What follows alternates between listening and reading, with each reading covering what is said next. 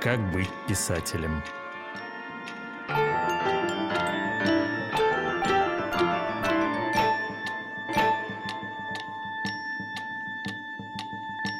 Добрый день, дорогие друзья. Я Валерий Шубинский. Мы продолжаем цикл разговоров, посвященных такой вечной теме, теме, заданной русскими филологами-формалистами «Как быть писателем?»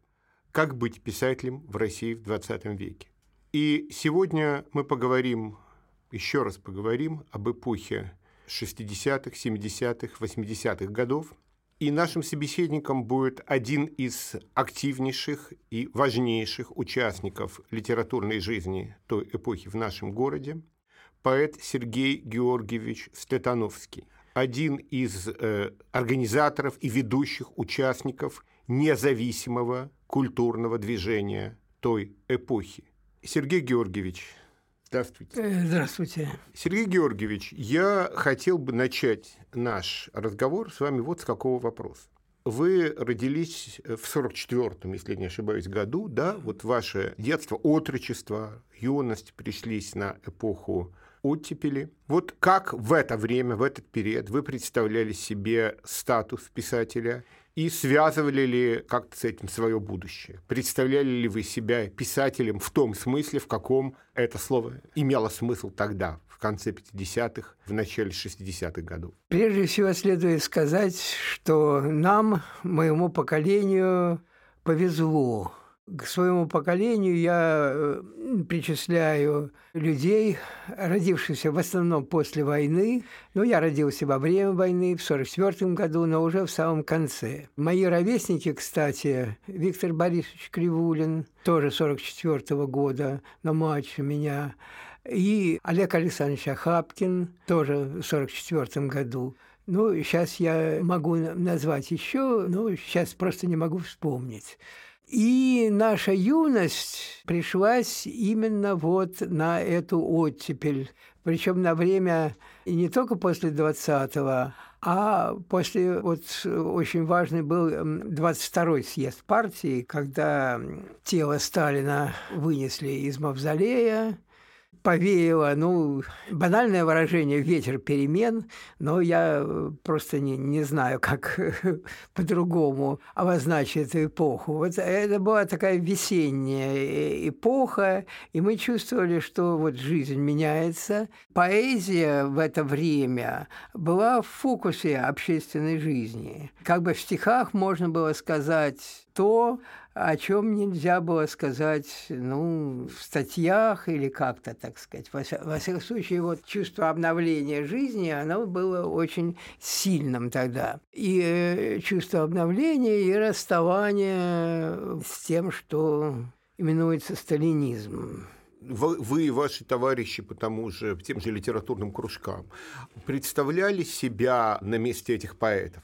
Думали ли вы о том, что вы станете знаменитыми поэтами, писателями, что вот такой статус народного любимца, который был у, допустим, Евтушенко, что его может удостоиться кто-то из вас? Ну, амбиции, конечно, были, хотя они были достаточно смутными. Витя Кривулин, с которым я познакомился в кружке э, Натальи Осиной Грудининой, он э, чувствовал, что вот это его стезя, и что он на этой стезе достигнет каких-то, так сказать, больших успехов. Чувства зависти не было там, так сказать. Ну, у нас еще было все как бы в потенции. В частности, в Ленинграде тогда уже э, как бы появилось и вот и Кушнер, и Соснора. Был очень большой интерес, особенно к Сосноре. Меня очень вдохновила его книга «Январский ливень».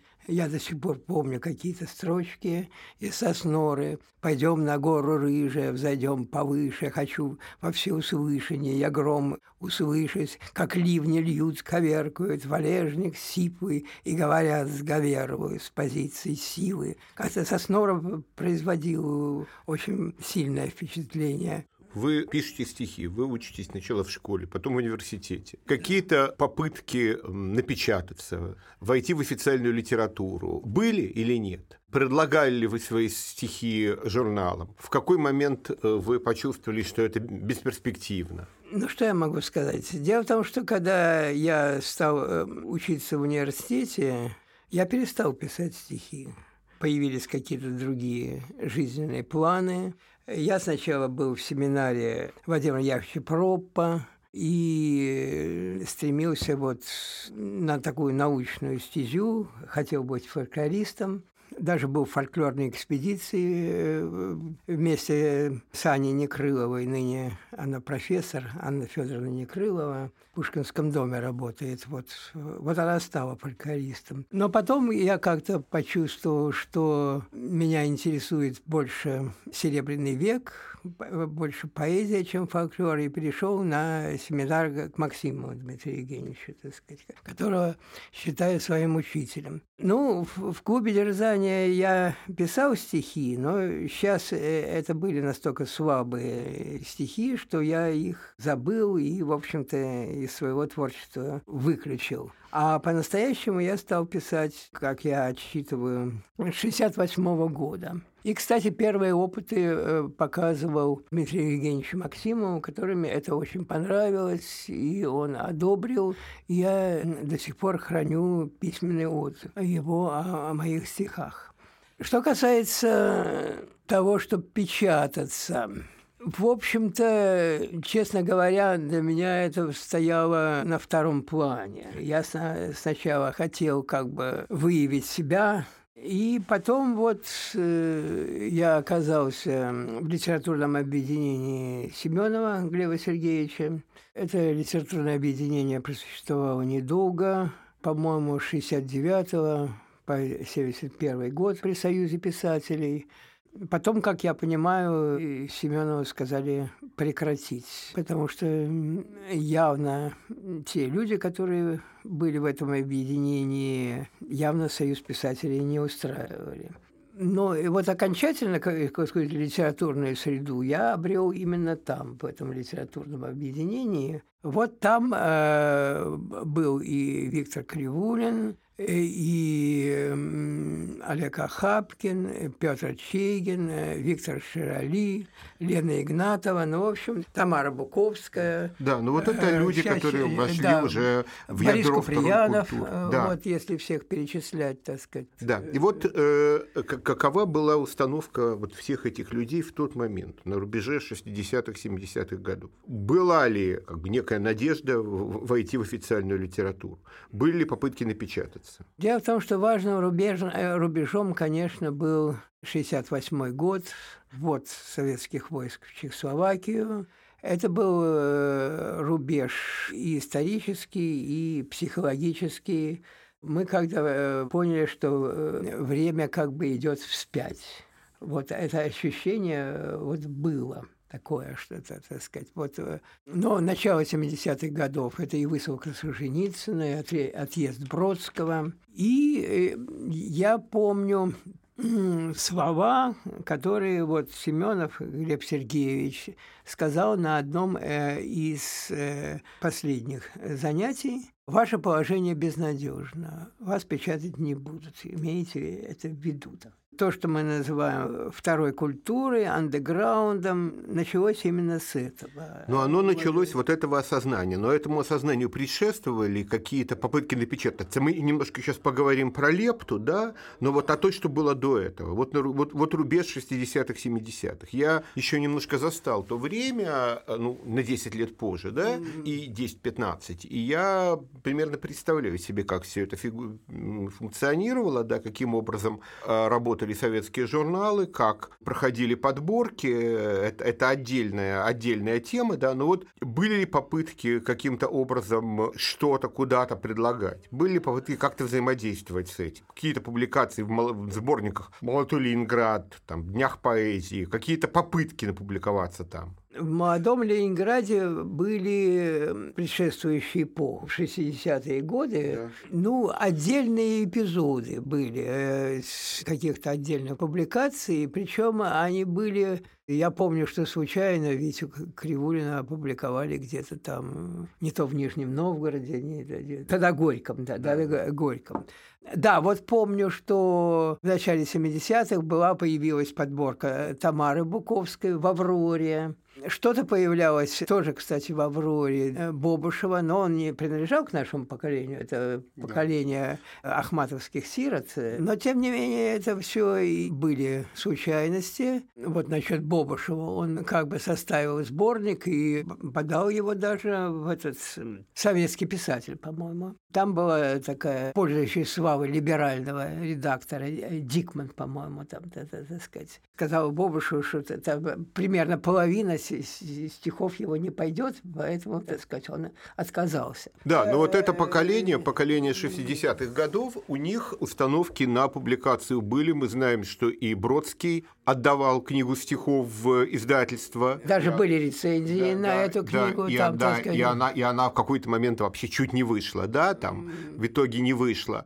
Да, значит, Бобышев подавал, Рейн в итоге выпустил книжку, успел выпустить одну книжку до, в доперестроечный период. То есть у них такая установка была. Как я понимаю, вот у вашего поколения установки изначально у большинства представителей вашего поколения были иными. Не у всех. Скажем, э, Олег Ахапкин довольно долго вот, думал, что его будут издавать. Тоже составил сборник. Э, ну, Была кстати, рекомендация ну, Дара, и он даже... Ну, кстати, Ахапкина, если бы он уже был в Москве, у него было бы больше шансов на публикацию, наверное, чем наверное, у других наверное, авторов вашего э, круга, э, наверное, в силу его поэтики. Тем не менее, произошла та же история, что и с Бобушевым, когда он, ему сказали, что вот это выбросить, это выбросить, это не пойдет, это не, не пойдет, и он э, отказался. В связи с этим, э, что у него были какие-то надежды, он в связи с этим и в Лепте не участвовал, так сказать, как принципиально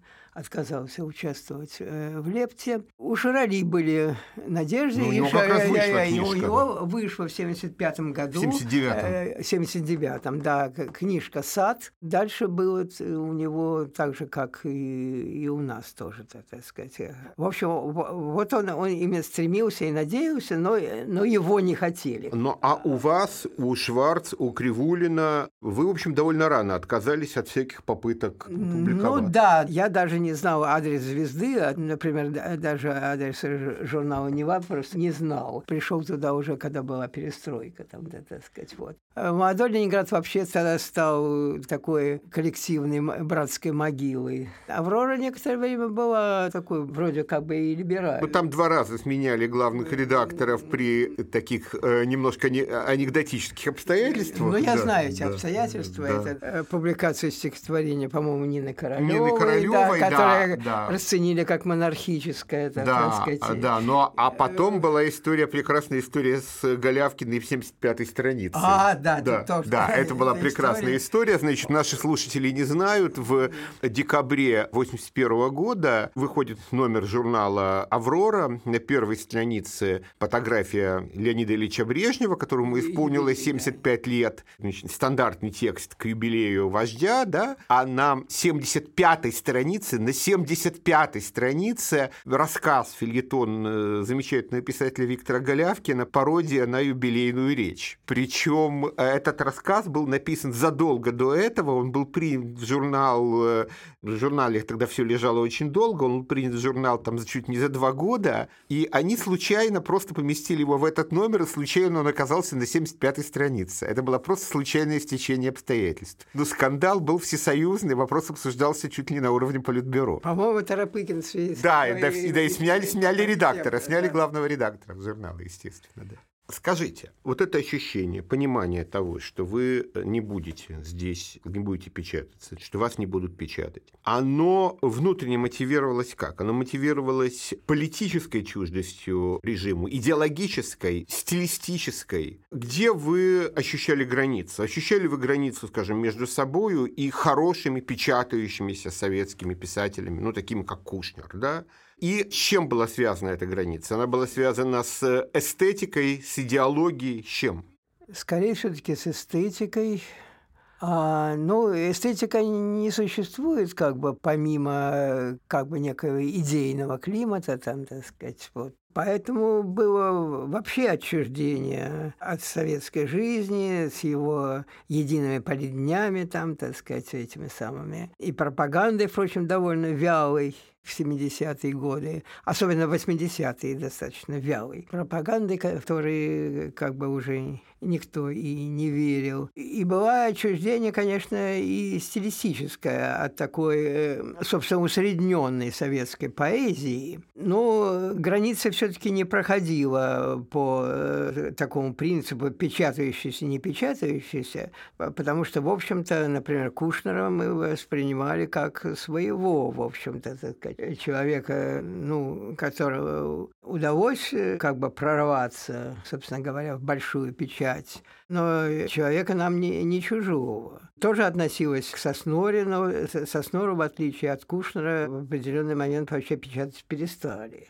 И он, собственно говоря, стал э, тоже неофициальным поэтом.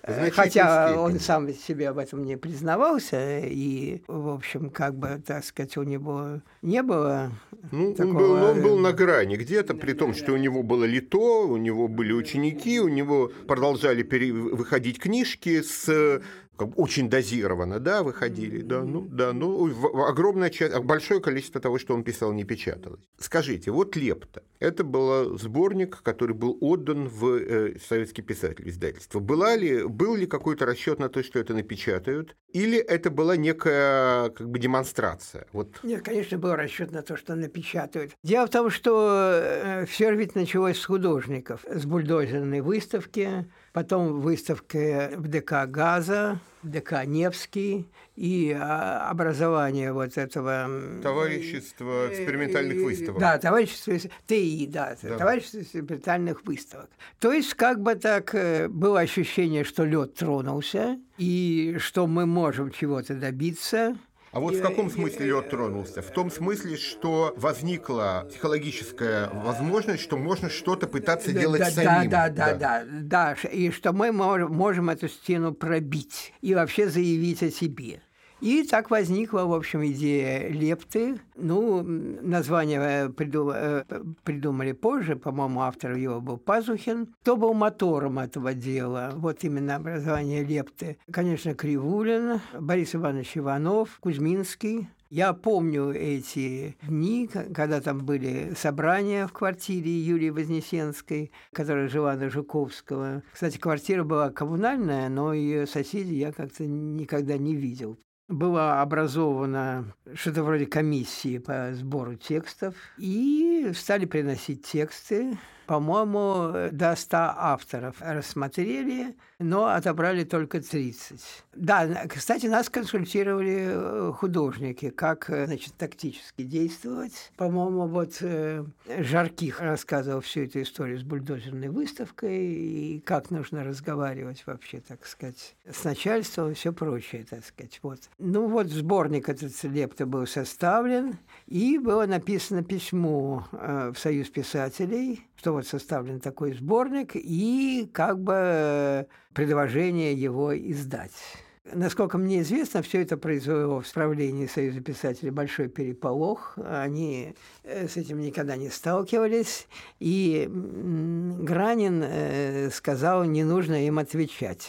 Что именно вызвало вот такую, такую реакцию у властей? Тексты или сам факт того, что какие-то люди сами составляют сборник по своей инициативе вместе, коллективно этот сборник предлагают? Э, конечно, сам факт. До этого этого не было. Не было прецедента, так сказать, такого. Там, так сказать. А они привыкли, что они там э, сами кого-то там э, выбирают из молодых, что вылежит это так называемые конференции писателей Севера-Запада. Да, конференции, вот, да. К- комиссии по работе с молодыми писателями. Да, кого-то там отберут, обещают ему чего-то. Дело в том, что тут еще был такой момент, что они не были вообще заинтересованы в обновлении литературы. Издательства были государственные, журналы тоже государственные, и там было... Определенное количество позиций, да, определенное количество книг, которые выходят Да?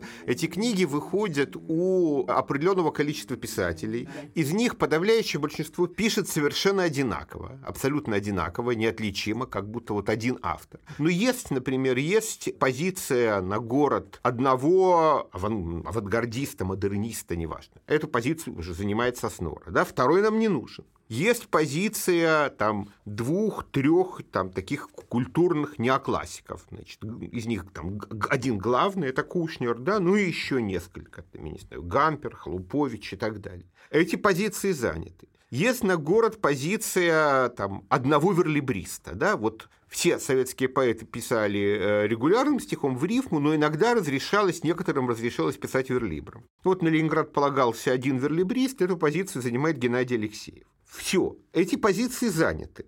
Поэтому появление новых авторов, новых молодых авторов, оно путает все карты. И те, те авторы вашего поколения, которые все-таки решили идти этим путем, теми путями, которые предлагала официальная литература, у них в итоге ведь, в общем, тоже ничего не получилось. Потому что у э, как бы, талантливого, как бы ушедшего от нас поэта Михаила Яснова, у него выходили детские книжки, но его первая книжка взрослых стихов вышла в конце 80-х одновременно с книгами тех, кто работал в неподцензурной литературе.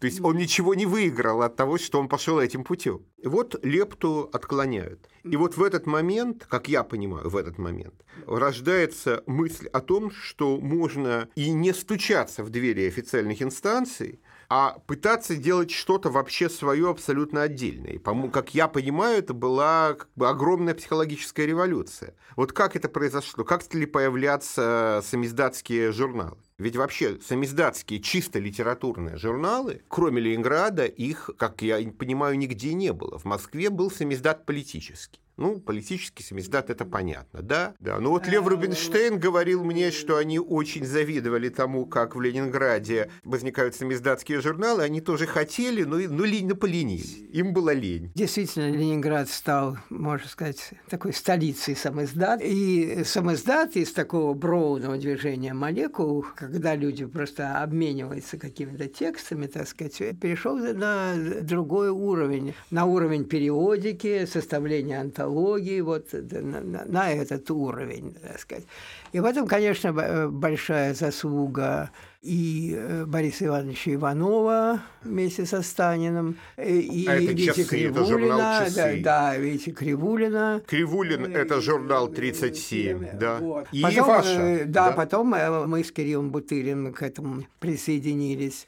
И ваш журнал – это «Обводный канал». Наш журнал – это «Обводный канал». Вот это три, три главных самиздатских журнала Ленинграда в то время. И я помню, что когда я начинал свою литературную деятельность, вот в начале 80-х 90-х годов, вот я это все время, это было просто на устах. Часы, обводный канал, да, возможность публикации там и так далее. Ну, это были вполне реальные литературные институции, которые были созданы самими людьми, да? Но сколько тиражей этих журналов были? Две закладки, три? У нас в свободном канале, в общем-то, две закладки, иногда даже одна там. То есть это 5-10 экземпляров. Было ли это... Опасно. Да, действительно, это было, в общем-то, опасно, как я, так сказать, сейчас уже ретроспективно понимаю поскольку вот к нам в обводный канал пытался провокатор внедриться. А вот в чем была провокация? Он предлагал вам что-то напечатать, что повлекло бы репрессии? В общем, конкретно он провокации не э, делал, но он стремился узнать, где наши машинистки там-то, так сказать. Но он попался уже потом на другом. А машинистки, вот они работали бесплатно? Нет, машинисткам мы платили, правда, мало. Но они были у нас засекречены. То есть конспирация была довольно четкой. Мы не звонили им ни из дома, ни с работы, а э, только ну, тогда мобильных телефонов не было, а были телефонные будки. Вот из телефонных будок мы только э, им звонили. А у переплетчика вообще не было телефона, но, слава богу, он жил в центре, это, так сказать, и мы в любой момент могли к нему зайти. Так что меры предосторожности э, мы предпринимали понимали. А вот у вас в связи с вашей деятельностью в самиздате, деятельностью в неофициальной литературе, у вас еще и семинар был религиозно-философский. В связи с этим, с какими репрессиями, с каким давлением вы сталкивались? Вас вызывали, например, на, на беседы в КГБ? Дело в том, что в связи с самиздатом меня на беседу не вызывали, так, так сказать. С КГБ было у меня у меня, собственно, было две только беседы. А, один раз в связи с, э, с Арсением Борисовичем Рогинским и сборником «Память». Вот это историк Арсений Рогинский, который был э, арестован, э, осужден и провел несколько лет в лагере. Какой это был год? В 81 году, году да. тогда же, когда образовался клуб 81. Клуб 81. И второй раз, когда я работал в Эрмитаже, у меня, я там был на временной работе, ко мне э, приходил гибист, э, но, но там была попытка вербовки, от которой я, так сказать, отказался, естественно, так сказать. Но меня из Эрмитажа, в общем-то, ну, просто не продлили контракт, я был там на временной работе, так сказать. Так что... А в э, публичной библиотеке у вас не было неприятностей в связи с... Ну, мне говорили, что как бы наблюдают. Да, э, да просто Сергей как Георгиевич много лет работал в э, Российской национальной библиотеке, в публичной библиотеке. Да, так что я был как бы настороже. Но сослуживцы мои знали, что я, так сказать, пишу стихи, но о самоиздатской деятельности, конечно, они не знали. Дело в том, что после образования клуба 81 эта деятельность не то чтобы легализовалась, но на нее стали как-то... Иначе э, смотреть. Как бы смотреть... Сквозь ну, пальцы. Не, ну, не, не то, что сквозь пальцы, да, во всяком случае, так сказать, у них, очевидно, поменялось методы работы. Да. Да. Просто иные методы, так, да. сказать. Как бы основной метод был вот... Э, ну, репрессивный, да. да. А после 81 года была попытка каких-то более тонких методов. Да, да, более тонких методов. Просто поменялась методика. Да, и вот клуб 81. Значит, как раз недавно у меня была по этому поводу дискуссия с, в Фейсбуке с Сергеем Дедюлиным, да, вот, который очень суровые отношения сохраняет клубу 81. А этот клуб 81 это была основанная в 81 году как бы официальная организация неофициальных писателей при Союзе писателей. Значит, возникшая в результате переговоров с властями, которые вел Борис Иванович Иванов, и я могу сказать, как это выглядело тогда со стороны, потому что я наблюдал это со стороны, я был совсем молодым, мне было 17 лет, но я уже участвовал в какой-то литературной жизни, и я видел, что вот есть площадка, да, где собираются как бы, известные, знаменитые, там, неофициальные поэты, мы же, мы все знали тогда, конечно, знали Шварц, Цветановский, Кривулин, Миронов, Ахапкин, мы знали все эти имена, да, вот, они устраивают какие-то вечера там, на эти вечера можно прийти, да, можно послушать, но как это создано, каким образом это создано, да. Ходили самые разные слухи, например, о кураторе клуба 81 от Союза писателей Ю, Ю, Юрий Андреевич, Андреев, Андреевич Андреев, да, да, вот про, про него говорили, там, что он чуть ли не, там, не полковник КГБ, да, там. И одновременно были э, там официальные кураторы от КГБ, в том числе да, Евгений Коршунов, Коршунов и, и Лунин, да, да, то есть э, Кошелев и Лукин, да, Евгений Лукин Путин, который вот в прошлом или позапрошлом году вот выдвигал свою кандидатуру на пост э, главы Союза писателей Санкт-Петербурга, да? Каким образом все, все это происходило, как эти отношения строились, это было со стороны, конечно, совершенно непонятно. И в чем заключался договор между неофициальными писателями и властью. Что-то стало понятно после выхода воспоминаний Бориса Ивановича Иванова. В общем, что я могу сказать? Дело в том, что инициатива-то была клуба, инициатива была снизу. И Борис Иванович, и Останин, и до этого подавали какие-то заявки. В своих воспоминаниях э, Борис Иванович Иванов вот описывает, э, это был, по-моему, 80-й год, когда его вызвал на разговор по-моему, Соловьев, там у них птичьи фамилии, и сказал, что вот э, у нас указание, значит, сам, самоиздатом покончить. И тогда Борис Иванович сказал, что вы ставите перед собой утопическую задачу. Там, да, Кто значит, спрашивает, а почему э, утопическую? Ну, Борис Иванович э, отвечает, так сказать, существует какой-то там человек, который пишет стихи или прозу, там, так сказать, он, естественно, захочет все это отпечатать на машинке, там, сказать, потом прочесть, может быть, своим каким-то родственникам, потом переплести там э, какое-то количество экземпляров. Вот вам и самоиздат. Такой стихийный процесс, которого, в общем, не остановить. Потом э, находится человек, который все эти тексты собирает, соединяет, появляется самоиздатская периодика. То есть тогда реакция Соловьева была совершенно удивительная. Он сказал, так что же делать?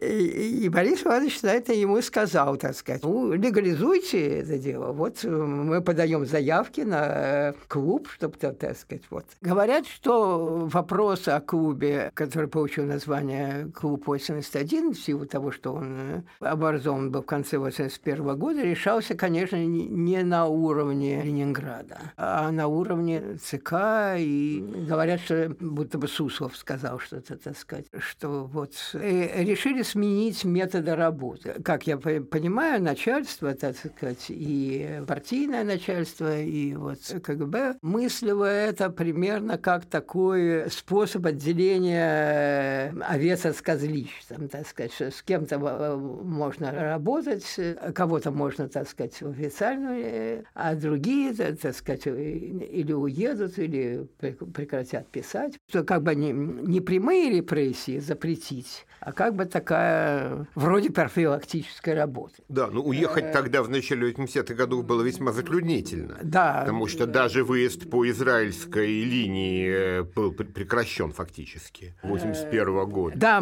наверное, это тоже сыграло, так сказать, роль, потому что поняли, что какие-то эмигрировать не могут, а делать с ними что-то надо там-то. Ну, я скажу так, что, в общем, что такое клуб 81? Это результат компромисса с властью, но выиграли от этого компромисса, мне кажется, все-таки мы. В чем был компромисс с вашей стороны? Ну, мы как бы а, обязались не публиковаться за границей. Но вы же продолжали публиковаться. Э, продолжали публиковаться. Вот так вот. Они как бы обещали публикации а и сборник. Э, и... Сборник все-таки один вышел, э, Но... хотя были составлены четыре сборника. Да. Как я понимаю, там были со стороны властей обещания публикации какого-то чуть ли не собственного издательства и так далее. Это все не состоялось, но возможность э, читать тексты без цензуры была. Да, и была возможность вот этих э, вечеров, да. и возможность приглашения из Москвы, вот, скажем, и мы приглашали и Гондлевского, и Пригова, там, так сказать, и Парщикова, э, много кого приглашали там. И вообще возможность какой-то легальной э, такой литературной жизни давала. Так что но были люди, которые к этому крайне отрицательно относились. Тот же Дидюлин, который, да, он уже был в эмиграции. Тамара Буковская очень отрицательно относилась и до сих пор, по-моему, относится да, да. отрицательно, но переубедить ее. Но я и не пытался ее переубеждать. У меня отношение к, э, к этому другое. Я считаю, что мы во многом выиграли, и что компромиссы бывают разные. Наше поколение, когда мы дебютировали в 80-е годы, мы, как всякое новое поколение, отчасти противопоставляли себя своим предшественникам. И мы как бы начиная с того, что делали какой-то собственный самиздат, да, да. вот та же камера хранения, да, да, например, мы противопоставляли себя самиздату предыдущего поколения, значит, мы противопоставляли, если говорить о нашей группе, мы противопоставляли себя с той мотивацией, что в самиздатских журналах неровный уровень, эстетический эклектизм, смешение авторов разного уровня и разной направленности, а у нас этого не будет. Мы строже, да, в других круг, кругах, например, у Митина в Митином журнале, там по другим параметрам они противопоставляли себя предшествующему поколению.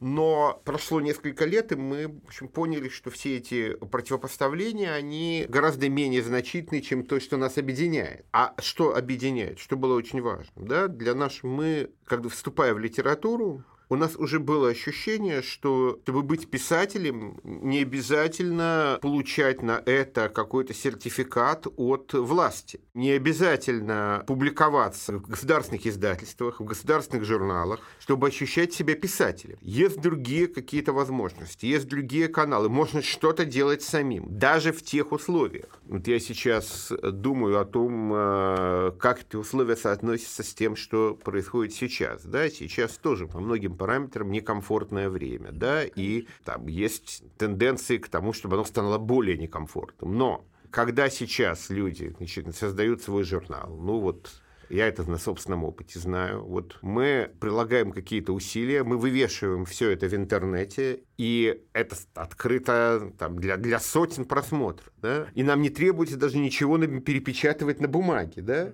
Значит, все это должны перепечатать там, какие-то машинистки, да, которым надо заплатить деньги, или они это перепечатывают за экземпляр. Было множество таких энтузиастических девушек, которые готовы были перепечатывать за экземпляр. Вот у меня была такая вот близкая приятельница, которая там, за, за экземпляр готова была перепечатать все, что угодно. Да?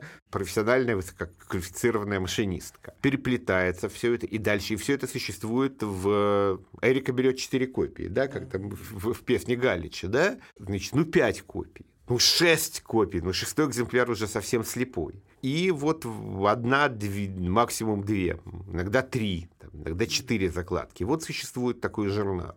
Тем не менее, тем не менее, вот такие э, абсолютно аскетические вещи, да, они, они повернули в каком-то смысле, повернули сознание людей и стали за, зачатком независимой э, литературной жизни. Да, вы совершенно правы, Валерий. Ну, может быть, я несколько высокопарно формулирую, что это была некая такая школа свободы. Действительно, так сказать, э, и свободы, и самоуважения какого-то, так сказать, и вообще, так сказать, позиционирования как-то себя. Все это для нас сейчас очень важно, очень важен этот опыт. Надо его осознавать, и надо понимать, что нет таких условий, нет такой ситуации, в которой культура не может развиваться и она не просто развивалась. Вот когда мы сейчас говорим о 60-х, 70-х, 80-х годах же была на самом деле великая эпоха в, в русской поэзии. Какое количество совершенно замечательных текстов, замечательных поэтов тогда появилось. Вот я мы здесь на радио, у нас цикл лекций, посвященных ленинградской неподцензурной литературе только ленинградской литературе. Мы о Москве даже не говорим. Мы говорим только о неподцензурной литературе. Мы не говорим о том, что случайно попадало в печать, а там тоже попадали иногда хорошие вещи. И все равно, как, как замечательное богатство имен, текстов и так далее. И в поэзии, но и в прозе было много прекрасного. И все это создавалось э, вопреки э, давлению. Всегда надо думать не о том, что с нами происходит, а о том, что мы в этой ситуации все-таки можем сделать. Да, совершенно верно.